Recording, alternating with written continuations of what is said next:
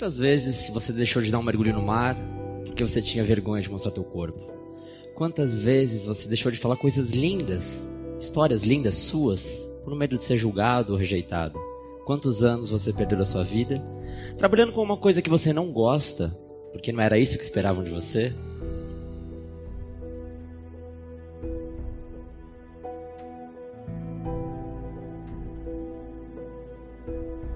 Parece que todo mundo tem um sentimento secreto de que não é bom bastante, de que é impostor e uma farsa fazendo o que faz e sendo quem é.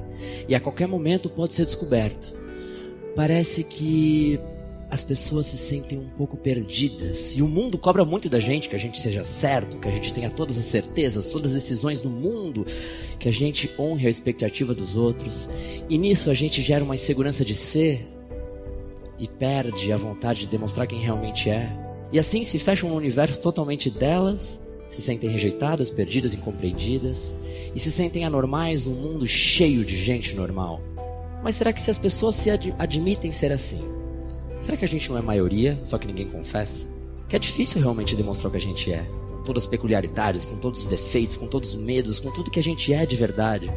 Acontece que está todo mundo no mesmo carrossel. Talvez o problema central mude, mas a música é a mesma. Você não está pronto, você não é bom o suficiente, você não é rico, inteligente. Você não é tudo que o mundo espera para um dia realmente ser feliz. E as pessoas com medo da rejeição acabam se privando.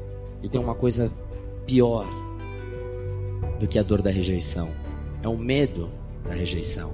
Quando a gente é rejeitado uma vez, a gente sente que tudo pode acontecer de novo. A gente generaliza esse trauma e fala assim: a pessoa me rejeitou, então eu vou me proteger para isso não acontecer de novo, porque eu não quero que se repita essa rejeição. E aí a gente tem duas maneiras de fazer isso: uma estratégia da concha e a estratégia do camaleão. A estratégia da concha é quando a gente se oculta dentro de uma concha para se proteger do mundo. Só que quando a gente se oculta do mundo, a gente oculta nossas melhores partes também. Esse é o tipo de pessoa que provavelmente não vai se relacionar muito, não vai dar muita opinião, vai ficar sempre quietinho no canto, falando assim eu não preciso ter conflito com ninguém, eu não vou me relacionar, eu não vou viver grandes alegrias, mas eu também não vou ver grandes decepções. Já no camaleão você tende a se adaptar você se adapta ao que está acontecendo. Como eu disse, está todo mundo indo para lá, vamos para lá, para não enfrentar conflitos de eu sou diferente de todo mundo. Então, se meu irmão faz assim e todo mundo gosta dele, acho que eu vou ser um pouco parecido com ele. Esse é o tipo de pessoa que provavelmente vai se relacionar com alguém que os pais gostariam, que vai ter uma faculdade que todo mundo diz que era legal e não vai conseguir viver a verdade que tem dentro dela. E não vivendo a verdade dentro dela, cada vez mais segue em angústia, segue frustrado e segue apertado consigo mesmo. A palavra vulnerabilidade vem de vulnus, que é de ferida.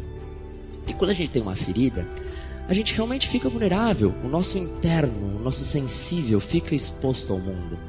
Só que o medo de cair de bicicleta não pode ser maior que a alegria de sair correndo, pegar um vento, pedalar com os amigos, se divertir. E isso pode acontecer com os outros também. Nem sempre os outros rejeitaram a gente. Às vezes, antes do outro rejeitar, a gente já se rejeita antes quando a gente se relaciona e convida alguém para sair, para jantar, e a pessoa diz não, a gente não pensa que talvez a pessoa tenha outras coisas para fazer, seja numa fase ruim, tenha terminado o relacionamento agora. Não. Eu não sou uma boa companhia, eu não sou atraente o suficiente. Até às vezes, quando a gente cozinha, a gente vai lá e antes de eu comer, fala, eu sei que tá ruim. Então, assim, antes do outro negar, eu já tô me defendendo. E assim, a gente vai nos rejeitando ao pouquinho, deixando de ser o que a gente é, para tentar aceitar essa normalidade. E a gente, sempre esperando a aceitação de alguém, não entende que talvez a gente possa inverter esse papel e provocar a aceitação de alguém. E aprender que para eu ganhar um sorriso, muitas vezes eu tenho que dar o primeiro sorriso. Eu tenho que me abrir.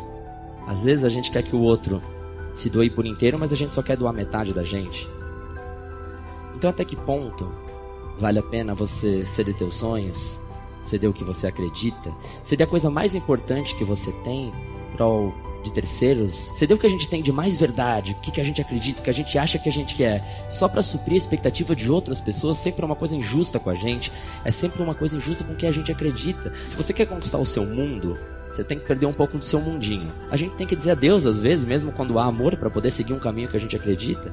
E por mais triste que seja, esse é o preço da liberdade do que a gente quer ser e do que a gente sonha. Tem pessoas que não vão gostar da gente. E tudo bem.